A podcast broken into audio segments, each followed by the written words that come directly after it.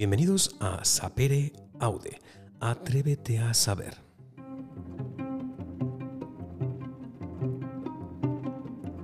Un programa de Michael Talium para todas esas personas curiosas, con ganas de saber, de conocer, de aprender cosas nuevas y cosas que quizás no sean tan nuevas.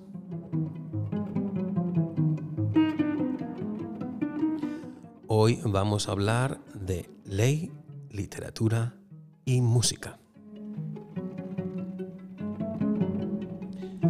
Y para ello contamos con la presencia de Antonio Pau.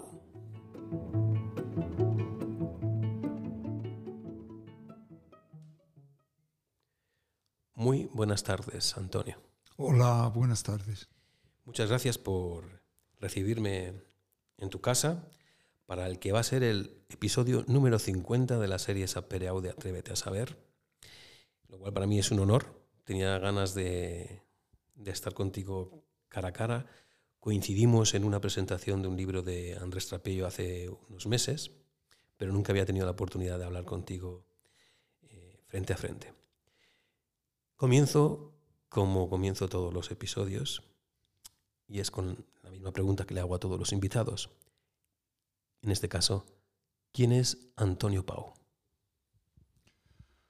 Pues yo creo que con el título que has dado a este programa, que además es un hito por ser el episodio número 50, está todo dicho y, en exceso. Ley, literatura y música. Ley porque es mi profesión propiamente dicha la literatura porque es mi vocación y la música porque es otra vocación también. Voy a contar eh, cómo te conocí a ti, no en persona, primero te conocí por los libros, porque yo no tenía ni idea de quién era Antonio Pau hasta que leí un libro, tengo que decir por casualidad, porque hubo un tiempo que a mí me dio por indagar en, literatura de América Latina, y terminé dando con uno de los mejores cuentistas y escritores eh, latinoamericanos, que es Felisberto Hernández, un nombre muy común que, que, a lo mejor a muchas personas no les dice nada, pero es un grandísimo narrador. E indagando sobre sus libros, pensé, ¿no habrá alguien que haya escrito algún libro sobre Felisberto Hernández? Entonces di con un libro que se titula Felisberto Hernández, El tejido del recuerdo. Y lo había escrito un tal Antonio Pau, de quien yo no había escuchado antes. El libro lo leí, me pareció fabuloso por, por el rigor y por lo que yo me imagino, la cantidad de horas que le tuviste que dedicar para eh, sacar tanto de la vida de Felisberto, además que viene acompañado de fotografías. O sea, es un libro interesantísimo. Pues bien, como este ha sido fue mi primer vínculo contigo. Luego me gustaría que hablásemos de ello, pero vamos a empezar por, no, quizá no por lo primero en tu vida, pero sí lo que ha, abarcado unos cuantos años de tu vida, que es eso de la ley. Sí, la verdad es que sin excesiva vocación hice la carrera de derecho pero cuando la había empezado ya me empezó a gustar especialmente el derecho civil. Y luego al acabar la carrera hice oposiciones y por eso he estado en activo como abogado del Estado y como registrador de la propiedad. Como notario no he ejercido nunca, pero al haber tenido también cargos como director general de los registros y del notariado, he contemplado el derecho desde muy distintas perspectivas. Antes te he preguntado quién es Antonio Pau, tú has hablado de ti, y con tu permiso voy a leer un texto que aparece en tu página web, que recomiendo a todo el mundo que visite, que es antoniopau.com, y ahí se pueden encontrar algunos textos tuyos, y hay una biografía que yo cuando la leí me llamó la atención, sí, aparece un poco de pasada eh, esto de la ley, pero cuando uno la lee se da cuenta de que en el fondo quizás, a lo mejor me equivoco, Antonio Pau es más un literato, en el buen sentido de la palabra literato, que jurista. Leo. Nací en Torrijos, un pueblo de Toledo que no llegaba entonces a los 5.000 habitantes, sin agua corriente y con las calles empedradas de guijarros. Era un pueblo bonito de fachadas encaladas y tejados ocres. La casa de mi abuela, donde vine al mundo una tarde de fines de septiembre, tenía dos plantas. La planta baja era la farmacia y la alta la vivienda. En el patio había un pozo, una pared cubierta de hiedra, una parra que tamizaba la luz implacable del verano y multitud de flores de camomila. En las últimas habitaciones del piso de arriba no entraba, no se entraba nunca. En ella se fraguó mi espíritu aventurero. Abría las últimas puertas y tenía la sensación de descubrir continentes. De aquellas excitantes expediciones domésticas me viene la pasión por los viajes cortos y mi desinterés por los viajes exóticos. A los pocos meses de nacer me llevaron a Tánger. Allí vivimos años muy felices, años de libertad sin límites y de amistades dispares, hasta que se nos hizo saber a los europeos, con actos y con palabras, que había llegado la hora del regreso. Luego vivimos en Schwäbisch Gmund, un pueblo de Suabia. Cada día, antes de que saliera el sol, mi padre, que era médico, se iba a trabajar al hospital y no volvía hasta la noche. Aquel trabajo de sol a sol, o mejor dicho, de luna a luna, y sometido a una disciplina ordenacista y cuartelaria, era todo lo contrario de la alegre vida tangerina. Mi padre se hartó. Aquel tiempo ha quedado resumido en mi memoria en una plaza con una fuente barroca bordeada de flores rojas. Como en casi todos los pueblos alemanes, hay una plaza con una fuente barroca bordeada de flores rojas. Siento una emocionada actualización de mi infancia cuando piso cualquiera de ellos. Y nos venimos definitivamente a Madrid. Durante unos años la ciudad solo tuvo para mí dos barrios, el de la casa y el del colegio.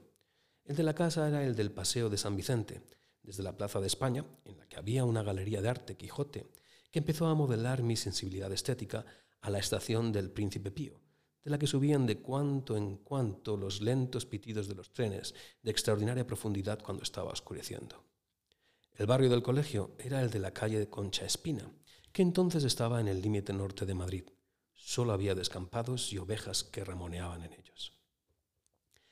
Me dieron algunos premios literarios juveniles, cuando tenía 13 años fui a ver a Azorín, que tenía entonces 93, y enseguida me di cuenta de que iba a ser mi modelo literario, aunque no sé si me he acabado pareciendo en algo. Creo que no. En el Conservatorio Superior de Música de Madrid fui alumno de Federico Sopeña, la persona de quien más he aprendido. En la dedicatoria de un libro suyo me llama discípulo. Creo que tiene razón. Ser discípulo de un catedrático de historia y estética, que además era monseñor, le marca a uno de manera distinta que si hubiera sido discípulo de un profesor de teoría del dinero, que además fuese empresario. Dejando a un lado la vocación literaria, me dediqué a hacer oposiciones, luego he tratado de compaginar el derecho con la literatura. He escrito mucho, me han dado algún premio y tengo la sensación de conocer a todos mis lectores. Al piano toco tangos de Gardel, los compuestos por él quiero decir de Pugliese y de Canaro. Y la verdad es que me gustaría que, al jubilarme, me dejaran trabajar como pianista nocturno en algún café madrileño. Este es un texto que ya tiene unos años porque ya, te jubilaste. Pero me llamó la atención que el derecho, la ley, tu, tu faceta jurídica queda en un tercer, cuarto plano. Sí, porque quizá mi vocación más intensa sea la literatura. Cuando soy profundamente feliz es cuando estoy escribiendo, en que el tiempo transcurre a una velocidad completamente distinta de cuando realizo cualquier otra tarea profesional. ¿A qué has renunciado o qué has sacrificado por el derecho? Pues no he renunciado a nada. Claro, no puedo imaginarme cómo habría sido mi vida si no me hubiera dedicado al derecho, es decir, qué obra literaria probablemente mayor que la que tengo es la que hubiera tenido. Pero estoy satisfecho con el equilibrio que he conseguido con las dos eh, actividades tengo la sensación de que ha sido una vida plena, desarrollada en dos ámbitos distintos, sin que uno tenga que sacrificarse en favor del otro. ¿Y por la literatura qué has sacrificado?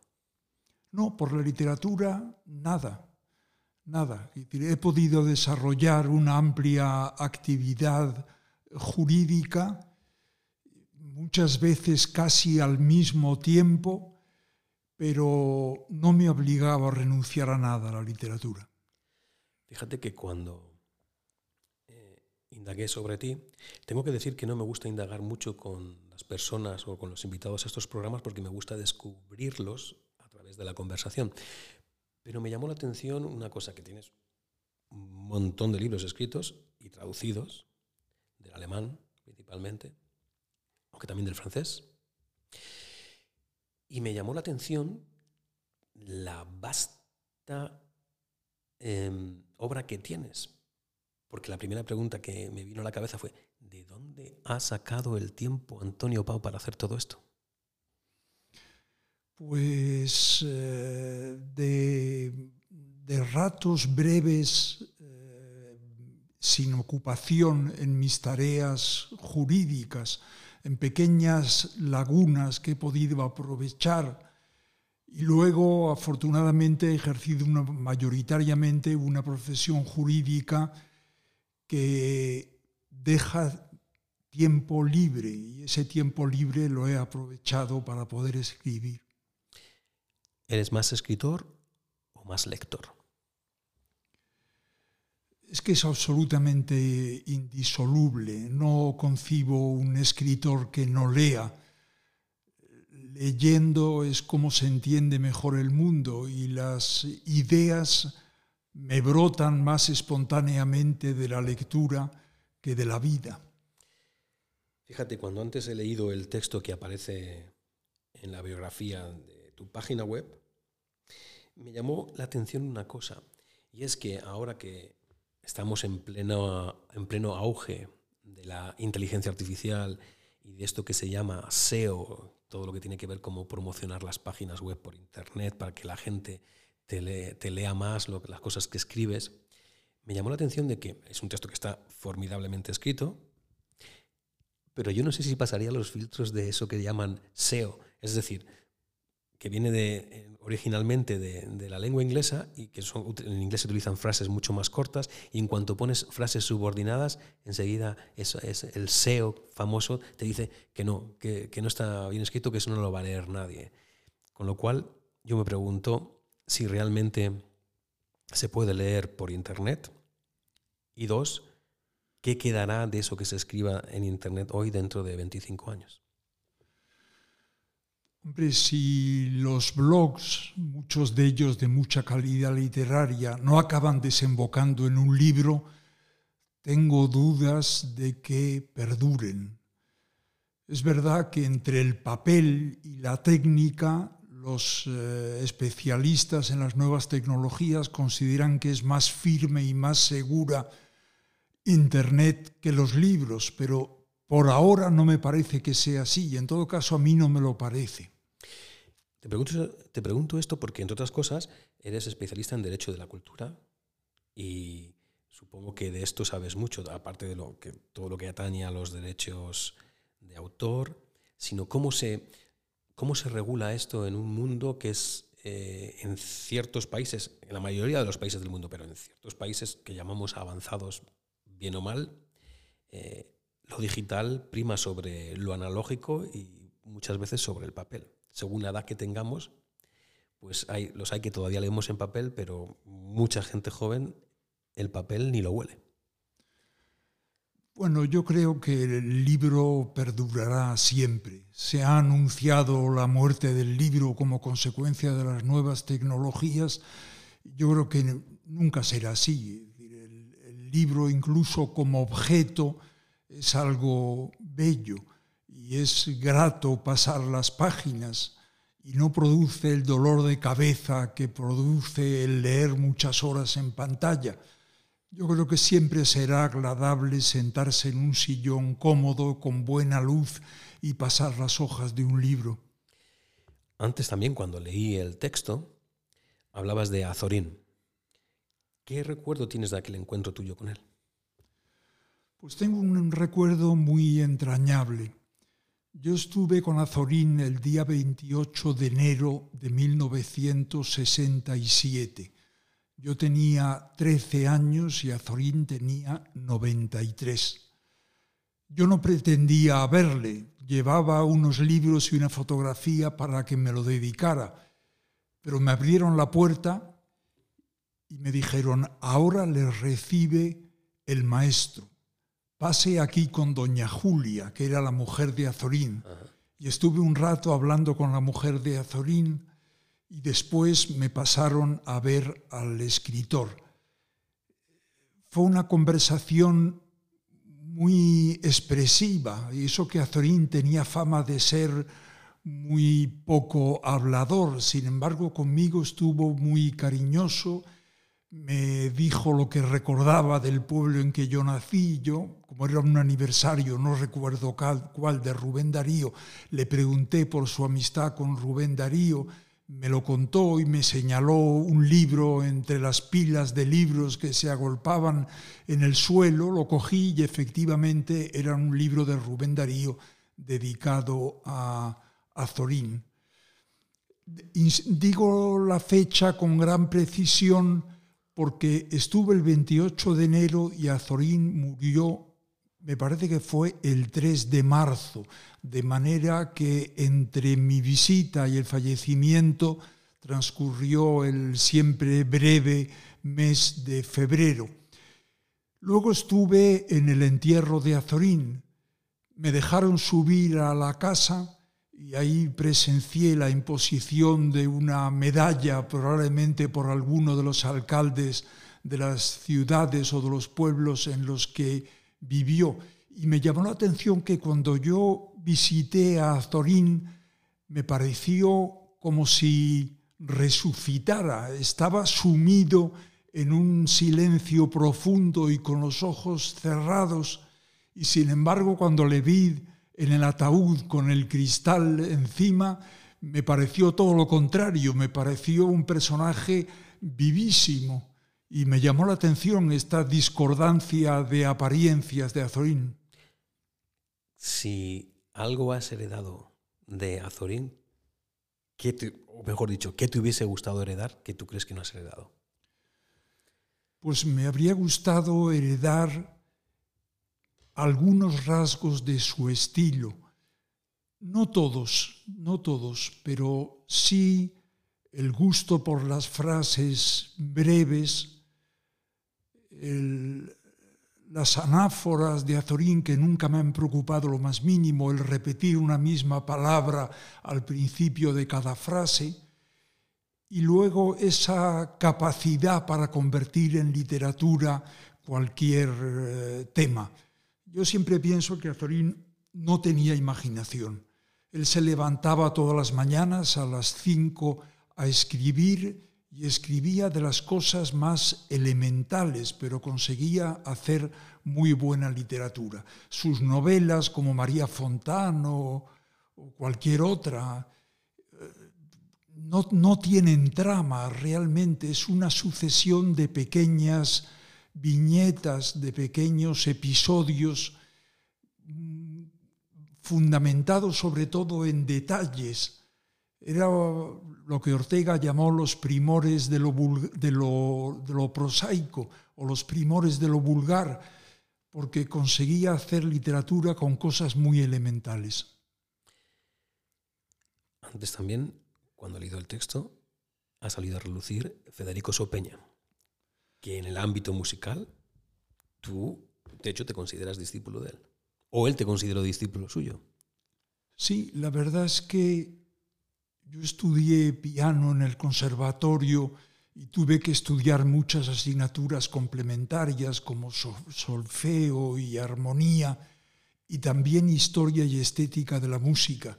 Y ahí me encontré con Federico Sopeña, que era un extraordinario profesor y un hombre con una cultura vastísima. Sus clases en realidad eran clases de cultura y podía hablar de episodios históricos relacionándolo con episodios musicales o con artes plásticas. La verdad es que era un festín intelectual cada una de las clases. La historia y estética de la música era un curso de un año. Yo lo repetí varias veces, no me presentaba al examen para poder seguir matriculándome en la asignatura y ya por fin cuando llevaba cinco o seis años repitiendo la misma asignatura me presenté y Federico Sopeña me dio matrícula de honor. Vamos ahora a retomar lo que dejé dicho anteriormente acerca del libro de Felisberto Hernández, que fue el libro por el cual yo te conocí a ti como autor.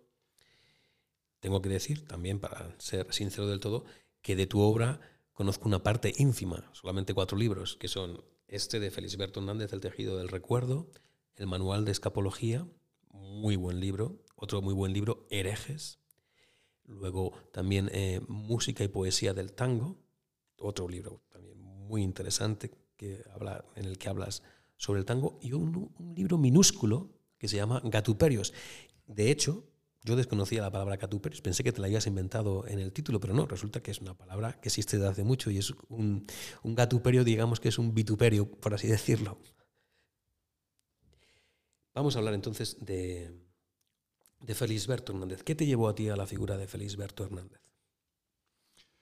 Pues me llevó la lectura de sus relatos que en los años 90 publicó la editorial Ciruela.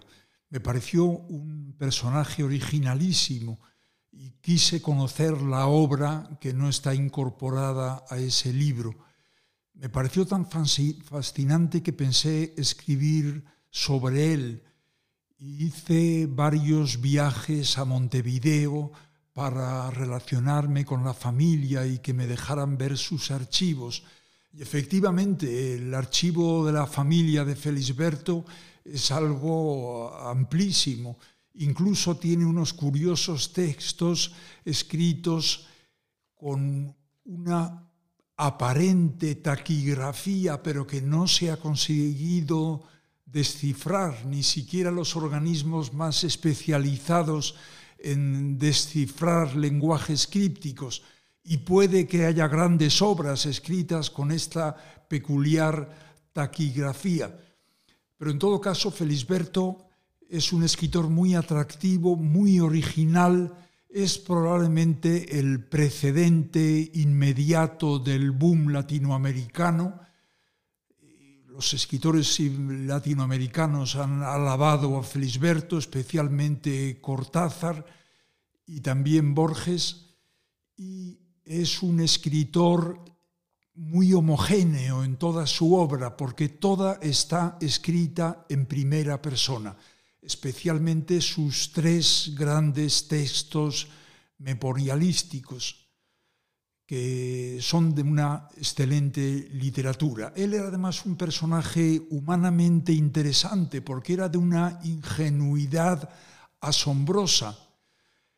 Por ejemplo, él estuvo casado una de las tres veces que se casó con la no sé cómo llamarlo, porque tengo lo, que fue, lo quiero desvelar después, con la española María Luisa de las Heras, a la que conoció en París, en la que se casó de inmediato y ella le pidió que la trajera a Buenos Aires, a Montevideo. Luego resultó que esta señora era una espía rusa, no era española y que había ido a América para participar en el asesinato de Trotsky pues Felisberto no se enteró absolutamente nada de quién era su mujer. Eso es lo curioso. Tiene una vida apasionante. ¿Te has sentido en alguna faceta de la vida de eh, Felisberto identificado con él? No, la verdad es que no. Así como con algún otro biografiado sí me he sentido identificado, con Felisberto no.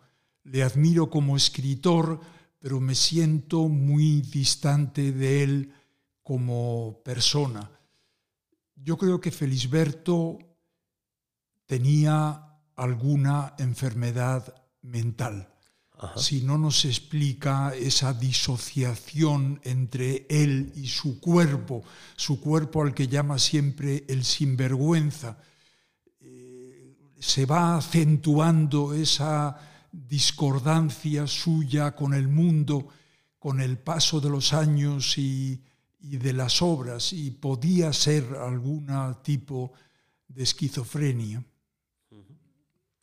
Pues por ese libro fue por el que, como he dicho anteriormente, te conocí a ti y luego ya pues me enganché un poco a, tu forma de escribir. Voy a decir algo que, no me gusta decir de, nadie, y es eh, que tú eres una persona, un autor muy premiado, que tiene muchísimas condecoraciones. Y digo que no me gusta decir esto porque eso no dice nada de, no dice nada de las personas. Los premios y las condecoraciones, pues sí, están bien, pero a mí lo que me importa es la persona. Pero quien quiera indagar puede mirar por internet, que seguro que encontrará todos estos premios de, a, los que hago referencia y esas condecoraciones. Pero en tu caso, eso es muy revelador del tipo de persona que eres, que es, yo entiendo que eres una persona muy curiosa, curiosa en el sentido de que debes de estar, debes de pasarte la vida indagando continuamente.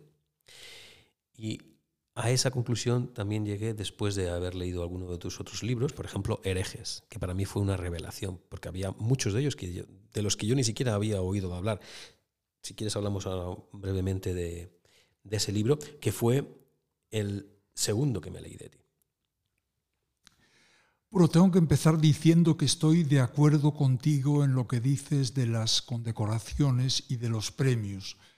Cuánta gente valiosísima, y estoy pensando en alguno de ellos en concreto, no tiene medallas ni condecoraciones y son personas de una valía extraordinaria. Tiene que haber siempre un punto de conexión para recibir una condecoración. No les viene por ciencia infusa a las autoridades el darte una condecoración. Ha habido una relación previa y las personas que viven más recluidas en sí mismos no tienen esta relación previa y no reciben condecoraciones. Por eso no hay que magnificar la importancia que puedan tener los premios o las, o las condecoraciones. Entonces, eh, Dicho eso. Me preguntabas por los herejes. Exactamente. Pues yo escribí el libro de los herejes después de leer mucho sobre ellos, porque me fui dando cuenta de que no tiene razón Menéndez y Pelayo cuando dice que los herejes, además de mala doctrina, son malas personas. Lo dice en su historia de los heterodoxos españoles. Y esto no es verdad, sino todo lo contrario. Los herejes son personas valientes que muchas veces dan su vida por defender sus ideas y las ideas que defienden pretenden mejorar la situación anterior, especialmente la situación de la Iglesia, ven los defectos que tiene y entonces elaboran nuevas doctrinas para superar esos defectos. Son personajes valientes, interesantes y con una trayectoria vital siempre llamativa. No, podemos hablar, no tendríamos tiempo de todos los herejes que aparecen en el libro, pero si tuvieses que destacar alguno, ¿cuál, ¿de cuál te gustaría hablar ahora? Pues yo destacaría más de uno, porque son tan heterogéneos que decir uno parece que desluce a todos los demás. Estoy de acuerdo contigo. El, más antiguo, uno de los más antiguos es Valentín el Gnóstico, un hombre de mucha cultura filosófica que se dio cuenta de que el mensaje de Cristo es un mensaje de un enorme valor espiritual, pero que no tiene una estructura filosófica y lo que él quiso hacer es crear una filosofía del cristianismo a través de lo que él llamaba los eones, es decir, las constantes de la naturaleza humana. Llegó a imaginar 30 eones con los que estructura su filosofía. Y otra cosa que me llama la atención en, en Valentín el es su clasificación que hace de los hombres en ílicos, psíquicos y pneumáticos. Ílico es la persona materialista que se preocupa solo por el dinero en su vida. Los psíquicos son los que viven atormentados con la presencia de la muerte en todo momento y con sufrimiento continuo por el dolor de los niños y los neumáticos son las personas equilibradas que han conseguido la paz y la serenidad. Otro hereje que me parece muy interesante es Fray Dulcino de Nevara. Fray Dulcino de Nevara era un fraile que creó una organización que se llamaban los pobres de Cristo estaba en contra de la opulencia de la Iglesia y quería volver un poco al cristianismo primitivo. Además, era un pensador extraordinariamente actual porque propugnaba la absoluta igualdad entre hombres y mujeres y la igualdad entre las clases sociales. La cosa es que sufrieron una persecución muy violenta y tuvieron que empezar a marchar campo a través y subir al monte Robelo en Italia y allí estuvieron cercados por el obispo de la diócesis. Estuvieron un año cercados hasta que por fin asaltaron el monte Rubelo y mataron a todos los hermanos de Cristo. Y otro personaje muy interesante es Fray Diego de Marchena, un jerónimo del monasterio de Guadalupe este hombre era un converso, eso, eso se pensó después de muchos años de convivencia, porque fue fraile durante 36 años, hasta que fue objeto de acusaciones por sus hermanos de orden. La misma persecución de los conversos que había en la sociedad española la había también dentro de ese monasterio. Le acusaron con acusaciones muy vagas, la más importante probablemente que no comía tocino y eso revelaba que era un judío porque seguía judaizando, como decían entonces, seguía manteniendo las, las eh, costumbres judías. También que decía misa, porque además de fraile era sacerdote, que decía misa con poca devoción. La cosa es que el superior empezó a investigar si efectivamente era un cristiano que judaizaba y el superior nombró a dos frailes para que examinaran al monje desnudo y pudieran comprobar si tenía la, circuncisión hecha o no la tenía hecha no se llegó a una conclusión cierta y entonces para hacerle hablar le sometieron a tortura. Le pusieron boca abajo y virtieron en su boca varias jarrillas, como dice el, el, acta de su, eh, de su juicio, de su proceso. De manera que efectivamente confesó y confesó no que era un converso, sino que era un judío. No se había convertido, no se había bautizado y había estado 39 años diciendo misa siendo de otra religión y probablemente sin ninguna devoción. Claro, si era judío, los inquisidores no podían juzgarle y entonces hicieron todo lo posible para que se bautizara, porque en el momento del bautismo ya tenían jurisdicción sobre él. El episodio este del bautismo es muy oscuro, no sabemos si fue alguna trampa de los inquisidores o fue algo de, de vocación religiosa que tuviera después de tantos años de practicar la religión católica. Lo cierto es que una vez bautizado le juzgaron, le condenaron a la pena máxima y le quemaron hay que decir que la mayor parte de los herejes, herejes que aparecen en el libro, creo que eran 28 casos, no me acuerdo, no recuerdo, creo que eran 28, sí, 28 herejes exactamente. Eh, la mayoría de ellos acabaron o en la hoguera o recibiendo la pena máxima, que es la pena de muerte. Pero algunos se salvaron, algunos no, no fueron ejecutados, por así decirlo. Sí, y también hay mujeres. Hay mujeres, sí. Por ejemplo, el maestro Eckhart, que es un místico alemán de la Edad Media, que fue considerado hereje porque hablaba de un absoluto vaciamiento interior, había que vaciarse el alma por completo, incluso había que vaciarse de Dios, y esta afirmación produjo enorme escándalo. Pero no le acabaron condenando porque era dominico y la mayor parte de los inquisidores eran también de la Orden de Santo Domingo, de manera que se libró de la herejía. Y cuando en época reciente al, Papa Benedicto XVI se le dijo que había que rehabilitar a Eckhart, porque toda su obra estuvo en el índice de los libros prohibidos, el Papa dijo, no hay nada que rehabilitar. Eckhart está íntegramente, plenamente en la Iglesia. Cosa que le hubiera gustado que le dijeran a Eckhart en lugar de iniciar los trámites de su herejía.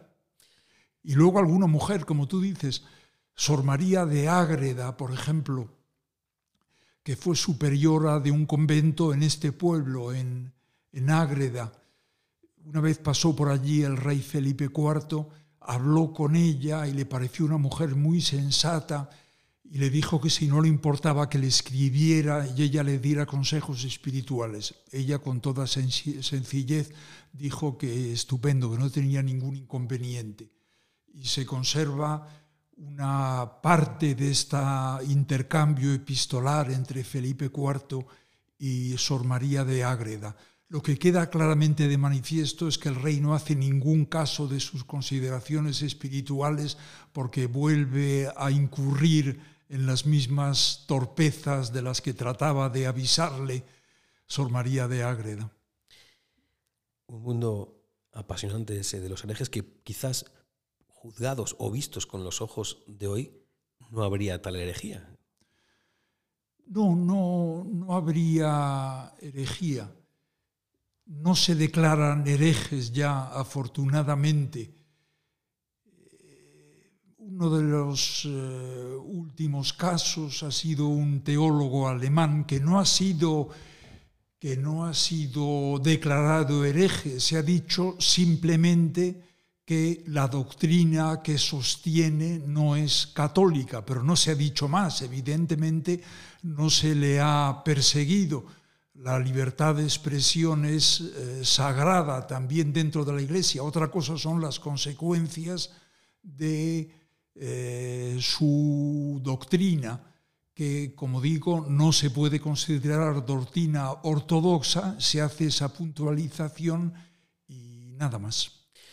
Es curioso que actualmente, cuando utilizamos la palabra hereje o herejía, enseguida la asociamos, obviamente, con la religión, con alguien que se sale, digamos, del canon o de la doctrina o del dogma principal de una religión. Pero la etimología de la palabra hereje o de herejía es bien interesante. Sí. Eh, herejía significa simplemente opinión. Son personas que tienen una opinión propia, que no siguen la opinión común, sino que tienen una opinión eh, original. De ahí pasó al término herejía, que en principio no tenía un sentido peyorativo, pero conforme fue aumentando la persecución de los herejes, la palabra empezó a tener un tinte peyorativo. El siguiente libro que leí de ti fue Gatuperios, que es un libro, como he dicho antes, diminuto, también eh, divertido. describes gatos y me gustaría que dijeses algo al respecto de ese librillo. Sí, bueno, esto es por mi afición a los gatos y por tener un gato bengalí. Sí, los gatos son muy peculiares, no muestran demasiado el afecto no acuden cuando se les llama por su nombre, salvo que tengan algún interés especial ellos mismos, no tienen utilidad social, a diferencia de los perros policía que ayudan a capturar drogas. Es imposible convencer a un gato de que haga algo útil porque hará siempre su voluntad.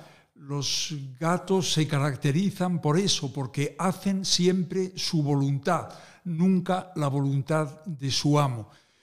La verdad es que son cariñosos también a su manera si están mucho tiempo solos, sufren mucho, necesitan la compañía, aunque se mantengan a cierta distancia, necesitan la compañía. Y este librito trata de contar mi vida a través de los gatos, desde el gato que tenía mi abuela en Torrijos, en la rebotica de la farmacia, hasta el gato que tuvimos en Tánger, que vivió cerca de 20 años y que vivió también mucho tiempo en Madrid, y luego a través del gato que tengo ya hace unos 7 o 8 años.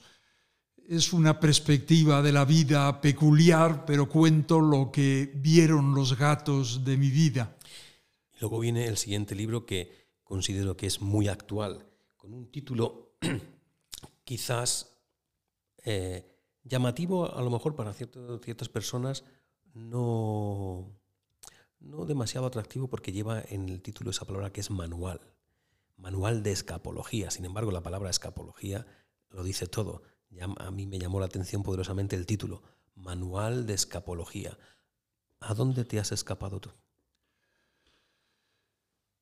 Pues yo que soy poco extrovertido y poco sociable, me he refugiado en los libros y me he refugiado en eso que los alemanes llaman la Zweisamkeit, es decir, la soledad de dos, la soledad de la pareja que tiene una intimidad que comparte ese espacio amoroso y reducido es una palabra muy difícil de traducir. Se ha traducido por soledad de dos, pero parece que quiere decir que son dos personas que estando juntas se sienten solas. Y es todo lo contrario, son dos personas que están juntas y que se sienten acompañadas en un reducto eh, cálido e íntimo a la vez. De esos 30, 30 eh, maneras de escaparse, de las que hablas en el libro, eh, ¿cuál crees que es la que mayor parte de personas actualmente en el primer, ya finalizando casi el primer cuarto del siglo XXI, cuál crees que es la forma de escaparse que utilizan la mayor parte de personas? Yo creo que no utilizan una en concreto yo creo que no utilizan una en concreto. Se está repitiendo bastante el abandonar la gran ciudad por la calma de los pueblos que lo circundan, para esto que ya propugnó Fray Antonio de Guevara en su libro Menosprecio de corte y alabanza de aldea, eh, entre otras cosas porque es muy barata la vivienda en los pueblos, pero se están repoblando los pueblos cercanos a las capitales, solo los cercanos, los, los lejanos siguen absolutamente vaciados o, o vacíos. También se está generalizando, no, no digo yo que se generalice, porque el atractivo de las nuevas tecnologías es muy grande y su utilidad es muy grande, pero también se está dando el marginalismo digital, las personas que deciden vivir una vida tranquila al margen de los teléfonos móviles y de los ordenadores. Ya hay incluso hoteles que anuncian como un atractivo el que no tienen conexión con wifi. Y yo creo que hay muchas personas que quieren volver a una vida tranquila, sin interrupciones continuas, y sin estar fotografiándolo todo en lugar de, vivirlo. También eh, hay mucho coleccionismo de arte, el, vivir eh, en la intimidad con obras de arte se está generalizando. No tiene que ser grandes colecciones, colecciones, unas pocas obras, pero con las que se sienta uno identificado y con las que se sienta en, compañía. Y luego la lectura. Yo creo que un modo de evasión muy generalizado son los libros.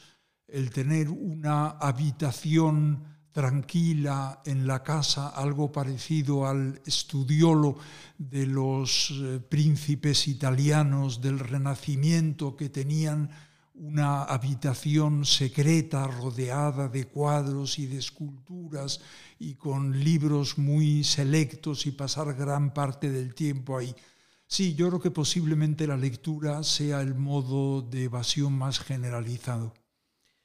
Desde esa Zweisamkeit, la que hablabas, esa soledad de dos que no están solos, sino muy bien acompañados, cuando ves el mundo que estamos viviendo actualmente, para poner en contexto esta conversación, hemos de decir que hace poco, aparte de una guerra que hay entre Ucrania y Rusia, que ya lleva un par de años, también hemos visto la sempiterna lucha entre Israel y Palestina, que, que precisamente esta semana ha estado muy de moda, y cuando digo moda lo digo con intención en la prensa, porque es una moda que desaparecerá y pasará a un tercer plano o cuarto plano, como ha venido siendo así desde hace muchísimos años. En cualquier caso, desde esa Zweisamkeit, ¿qué tienes que decir al respecto de lo que ocurre en el mundo?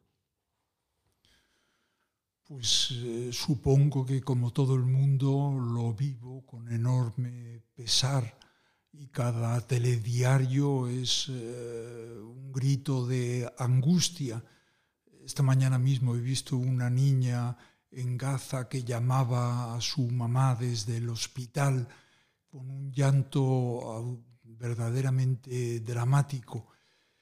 Claro, el convivir con tanto sufrimiento, por más que lo veamos distante, que no está distante, porque está en nuestro mismo mar Mediterráneo y en el caso de Ucrania, de Ucrania en nuestra misma Europa, a pesar de eso, a pesar de que sintamos que, está lejos, estamos participando de ese eh, sufrimiento, sobre todo porque son dos guerras que son muy difíciles de resolver.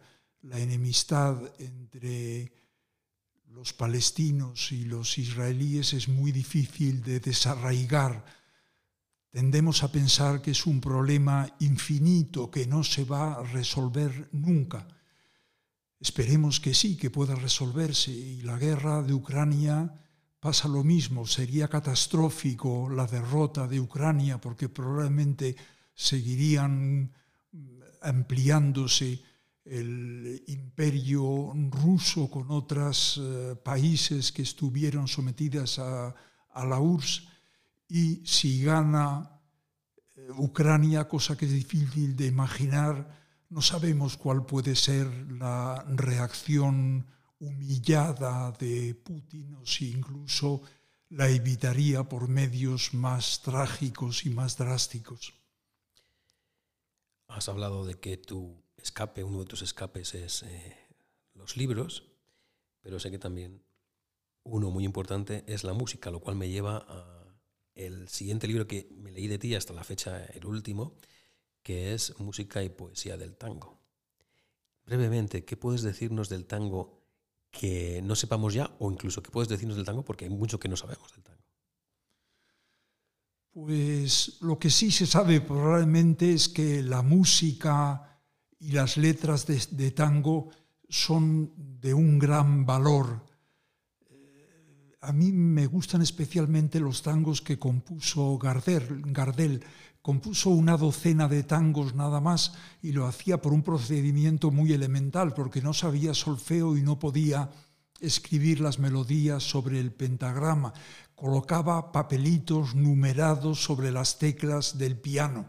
Y más de una vez abrieron la ventana y todos los papelitos volaron con lo que nos hemos quedado sin muy buenos tangos de Gardel, porque los doce que compuso son verdaderamente extraordinarios.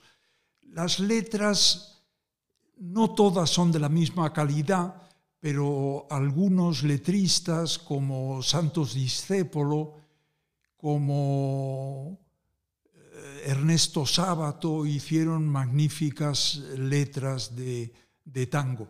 Y algo que no se sepa de tango es que el segundo país con más, o los, el segundo y el tercer país con más afición a los tangos son Finlandia y Japón, y especialmente Finlandia. Tiene un festival anual en un pueblo que se llama Seinayoki, donde se reúne un millón de personas para bailar el tango. Probablemente con sus cielos siempre plomizos, los finlandeses son personas tristes y el tango, desde luego, es una música, yo creo que triste, por muy bella que sea. Para avivar eh, el ánimo y el espíritu de argentinos y uruguayos que eventualmente pueden escucharnos, ¿el tango es argentino o es uruguayo? Yo creo que llega desde Brasil, pasa por Uruguay y llega al Río de la Plata, porque no toda Argentina es tanguera, es solamente eh, lo que rodea al, Río de la Plata. Por tanto, Buenos Aires y algunas ciudades de su entorno. Quizá yo he insistido demasiado en el libro en que el tango en Uruguay es más auténtico que el tango en Argentina la verdad es que si se va a lugares en que interpretan o bailan el tango en Montevideo, no se ve esos bailes acrobáticos del tango que convierten el tango en un espectáculo en Buenos Aires. Eso no es el tango. Esos eh, recorridos de un extremo a otro del escenario no es el tango auténtico. El tango se baila en muy poco espacio y además, como me dijo Ernesto Sábato, hay que bailarlo concentrado, pensando en el sentido que tiene la letra. Y precisamente porque insisto en la autenticidad del, tango de Uruguay, Ernesto Sábato en el prólogo a mi libro dice que negar la argentinidad del tango es un crimen yo no niego la argentinidad, simplemente digo que hoy en día, primero que pasó por, por eh, Uruguay el tango hasta llegar a Argentina, y por otro lado que el tango que se interpreta en eh, Montevideo es más auténtico que el que se interpreta en Buenos Aires. De hecho, en el libro hablas de la definición de tango, que, mucha, que incluso la Real Academia, la definición que aparece, no es una definición con la que tú estés muy de acuerdo. Sí, Sí, porque es una definición que marca eh, un aspecto del tango solamente como es el baile, cuando el tango es eh, ante todo una melodía y una, y una, letra. Y luego por otra parte también el ritmo de tango no es el que dice el diccionario, sino un ritmo binario a veces del 4x4, pero generalmente del 2x4. La definición de la academia es francamente mejorable. Yo les ofrezco una alternativa que no recuerdo ahora de memoria, pero que está en el libro. Y que está muy bien, está en el libro y que eh, animo a todas las personas que nos escuchen a que lean el libro y que busquen esa definición, porque es llama, llama a mí me llamó la atención cuando... Es un libro eh, que yo creo que se puede leer con cierta agilidad, porque son capítulos breves muchos capítulos breves porque es un libro de relativa extensión y originariamente fue un programa de radio, de Radio 5, en que me invitaron a, participar y estuve durante dos años emitiendo programas sobre tango. Son esos eh, espacios breves no sé cuánto duraban, cinco o siete minutos nada más, me daba tiempo a leer un folio y a poner un tango relacionado con ese texto que había leído. Y estos textos breves de un folio son los que forman el libro. Lamentablemente tenemos el tiempo contado, en la vida es tiempo contado mm. también, no sabemos cuánto, pero sabemos que está contado. Y no me da tiempo a hablar de una faceta que sí que me gustaría hablar contigo en algún momento, que es la traducción, porque has traducido infinita cantidad, infinitos libros del alemán al español, a Rilke, a Holderlin, a Novalis, y es algo de lo que lamentablemente no tengo tiempo de abordar ahora contigo, porque tengo que pasar a la sección que es fija en todos estos episodios, que consta de dos preguntas y una petición. Las personas que han escuchado los 49 episodios previos ya saben que voy a preguntarte ahora, y es, si tuvieses que hacer una recomendación de un libro que alguien debería leer antes de morir, ¿qué libro pues no voy a decir ninguno de los grandes libros de la literatura, pero sí un libro que a mí me parece maravilloso y que tiene 90 páginas. Está escrito por un diplomático, Julián Ayesta, y se llama Elena o el mar del verano. Se publicó en el año 1952 y se ha seguido reeditando siempre. Las últimas ediciones en la editorial El Acantilado es una prosa extraordinaria. Es una pena que este escritor no siguiera por ese estilo tan extraordinario de Elena. A lo mejor es que no pudo igualar esta obra de juventud y destruyó toda la demás. Bueno, hay ah, algunos cuentos que yo recopilé y que se publicaron en la editorial Pretextos y que se llama así, Juliana Yesta, cuentos, con una larga introducción mía. Y estos cuentos yo creo que tienen casi, casi la misma calidad literaria de Elena o El mar del verano. Pues queda apuntado este autor al que yo acabo de oír por primera vez el nombre, Ayasta, así que ya tengo tarea, porque yo soy de los que eh, lee las recomendaciones de, de mis invitados. Segunda pregunta, igual que hemos hecho con los libros, si tuvieses que recomendar una música que escuchar antes de morir, antes de abandonar el planeta, definitivamente, ¿qué música elegirías? Pues yo creo que alguna de las partitas de Bach o cualquier página de, Bach me parece el músico eh, supremo. Eh, es verdad que Mozart es más eh, amable, y Beethoven es más grandioso, pero la estructura perfecta que tienen las obras de Bach hace que yo recomendaría a Bach y me gustaría, no me gustaría morirme, pero de morirme, me gustaría morirme oyendo de fondo, no muy fuerte para que no me torture en ese momento final, oyendo alguna partitura de Bach. Y ahora viene la petición. Imagina que dentro de 100 años o dentro de 500 años, alguien, no sabemos quién, tiene la oportunidad de escuchar tu voz en forma de onda sonora, la que estamos grabando ahora. ¿Qué mensaje te gustaría dejar para la posteridad? En este campo de la literatura, pues eh, probablemente que se lea, que se lea, que se lea mucho que se lea a los grandes autores y que se tenga curiosidad por los autores recientes. Ahora los árboles no nos dejan ver el bosque, pero estamos en un momento de mucho auge de la literatura española. Hay muchos jóvenes que escriben muy bien y merece la pena eh, que uno mismo descubra cuáles son los más valiosos. Me refiero especialmente a, prosistas. Eh, la poesía es otro cantar. La poesía, como decía José María Valverde, o es excelente o es excrementicia. La poesía eh, es un género mayor, por otra parte más fácil de escribir que la prosa, porque tiene sus reglas.